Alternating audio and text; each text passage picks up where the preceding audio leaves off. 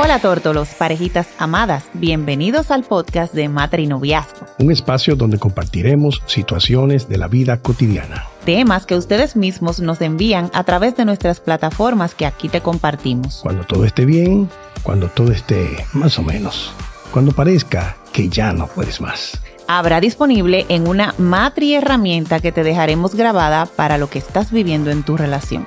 Y si aún necesitas un acompañamiento uno a uno, Coordinemos vía WhatsApp nuestra próxima cita al 809-862-5258. O escríbenos a nuestras redes sociales a arroba matrinoviazgo. Y comienza a ver resultados inmediatos hacia el disfrute de tu nueva relación. Nosotros somos Matrinoviazgo. Yo soy Héctor Ramírez. Tú eres Posi. y yo soy Gilby Plurde. Y es nuestro firme compromiso ayudarte a mantener viva la llama del amor. Practica el matrinoviazgo. El, amor, se alimenta día a día. Hola parejitas, hola tórtolos, bienvenidos una vez más a su Matri Podcast. Hola Posi. Hola mi amor, ¿qué tenemos hoy? Hoy tenemos un tema de inconvenientes en la relación, porque lo que yo digo no es lo que tú entiendes. Pero eso no fue lo que tú me dijiste ahorita, no entendí. ¿Qué fue lo que yo te dije? Otra cosa, tú me dijiste como algo de que a veces uno dice una cosa y se entiende otra, pero no necesariamente lo que yo digo tú no lo entiendes, sino que parece, o sea, no te entiendo realmente. ¿Te das cuenta? Lo que yo digo no es necesariamente lo que tú entiendes. Definitivamente no entiendo. Y eso, señores, es un tema de demasiado eh, eh, disturbio en la relación.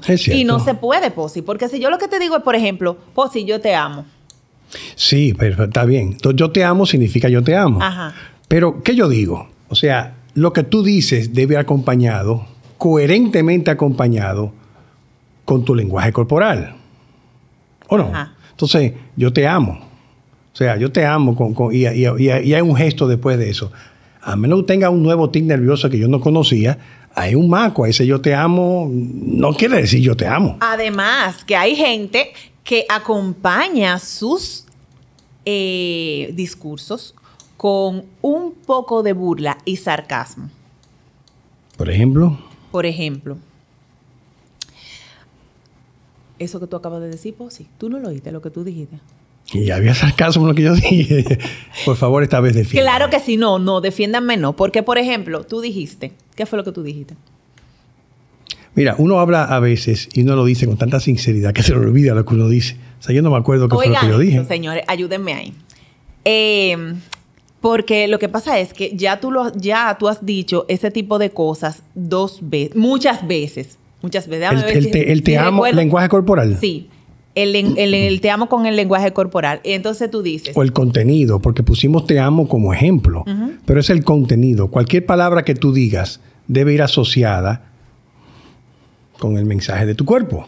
Porque si tú ahora vas a tener ese mensaje cada vez que hablemos, entonces tú me lo dices y yo me preparo. Cuando nosotros le hablamos así a la pareja, o sea, lo usé de, ejemplo, Posi, porque cuando nosotros hablamos con nuestra pareja y le decimos, está bien, cuando yo hablo contigo y tú me dices tal cosa, yo me siento de tal o cual forma. Pero si cada vez que tú y yo hablemos, tú te vas a poner de esa manera, entonces tú me lo dices para yo prepararme, beberme mi pastilla, porque no sé si ahora tengo otra persona con la que estoy hablando que no conocía. Hay cosas como que sobran en esa conversación, ¿tú no crees? Es probable o que, van predisponiendo al otro. Entonces, a veces no se trata de que yo no entiendo lo que tú dices, sino que lo que tú dices, tú lo acompañas con palabras que me están dando otro mensaje. Sí, pero creo, creo, creo que ese, eso es una consecuencia. De una predisposición. De una predisposición, porque entendí posiblemente otra cosa de lo que tú me quisiste decir. Y la falta de comunicación, que a veces nosotros decimos, o muchas veces decimos, donde hay duda en la comunicación, confirme con el interlocutor. O sea, tú fuiste que emitiste ese mensaje con el emisor. Eh, mi amor, eh, yo entendí tal o cual cosa.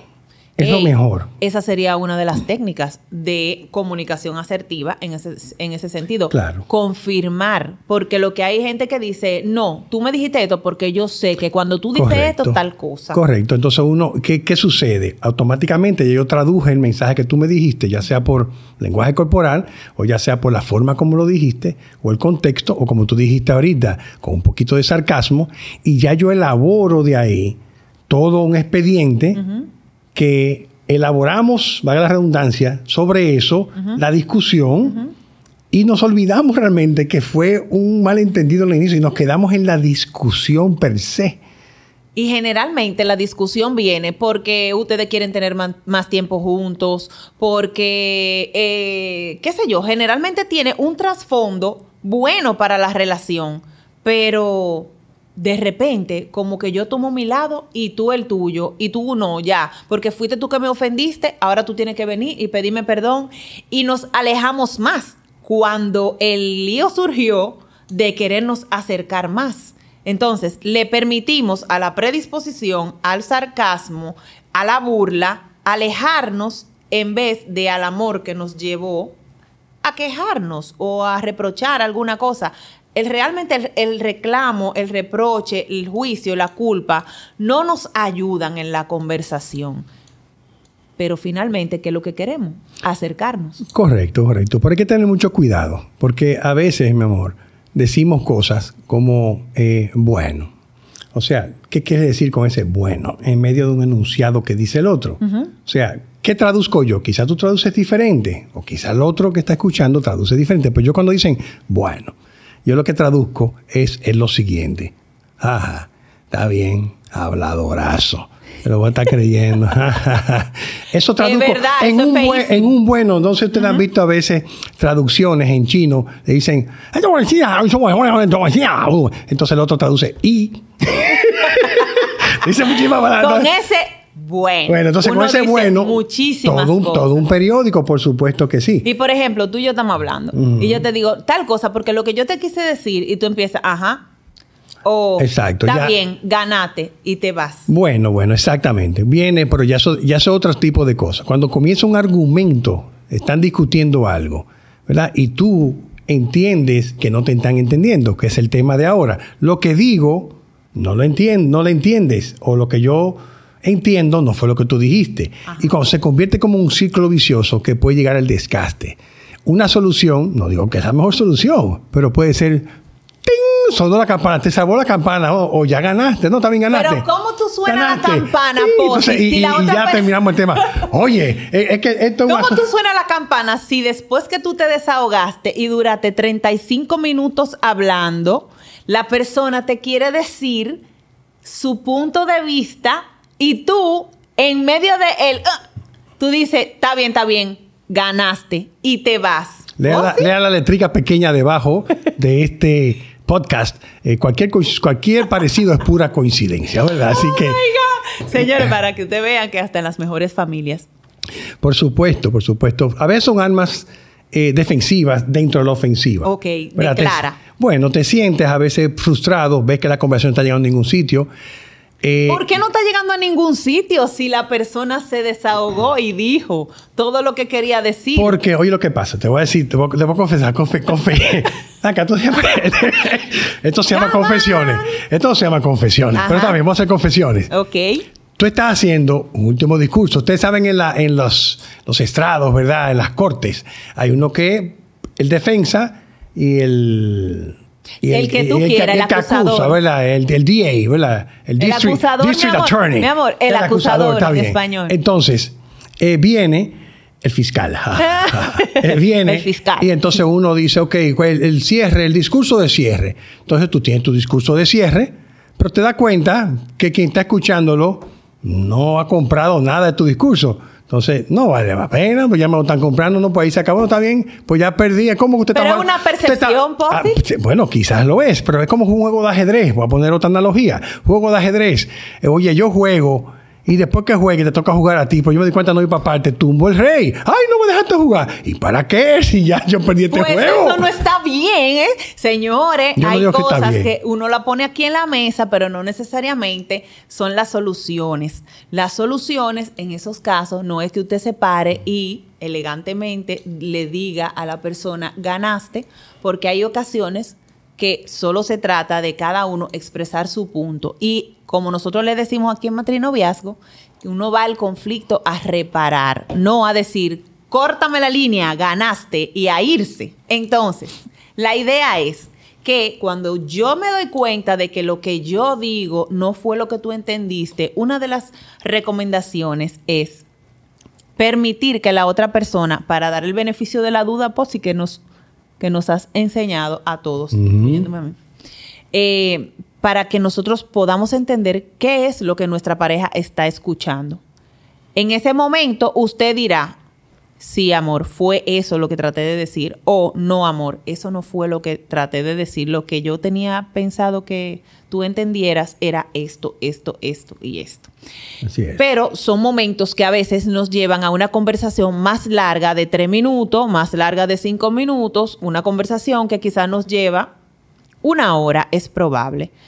Pero ¿cuál es el final que queremos? Queremos que esa conversación nos lleve a reparar la situación en la que estamos, porque si no, quiero decirles, señores, que cualquier conversación de ahí en adelante tiene una pizca de predisposición. Cierto. Tiene palabras que se refieren a ese momento y dejan caer cosas porque hay algo que no se ha reparado. Eso es de verdad una recomendación en serio y desde nuestro corazón para que ustedes lo anoten. Una, una comunicación buena en la relación hace que fluya todo. Cuando nosotros estamos bien, el entorno está bien, nuestros hijos están bien, todo lo que está pasando alrededor de nosotros está bien. A veces se necesitan más de tres minutos para nosotros sostener una conversación, pero el resultado es bueno y vale la pena. Estoy de acuerdo. Y ya para tratar de reivindicarme con la técnica de tumbar el rey, cuando usted cree que está en jaque mate, eh, usar la técnica que hemos aconsejado muchas veces, disociar el momento y hablarlo responsablemente. Eh, mi amor, creo que no estamos yendo a ninguna parte. Eh, pusiésemos posponer este tema para más adelante. Si su pareja le insiste, sí, pero déjame, ya que tú hablaste, déjame entonces decir una parte, pues está bien, muérdase la lengua amarse los pies y escuche a su pareja en la parte que tiene que decir.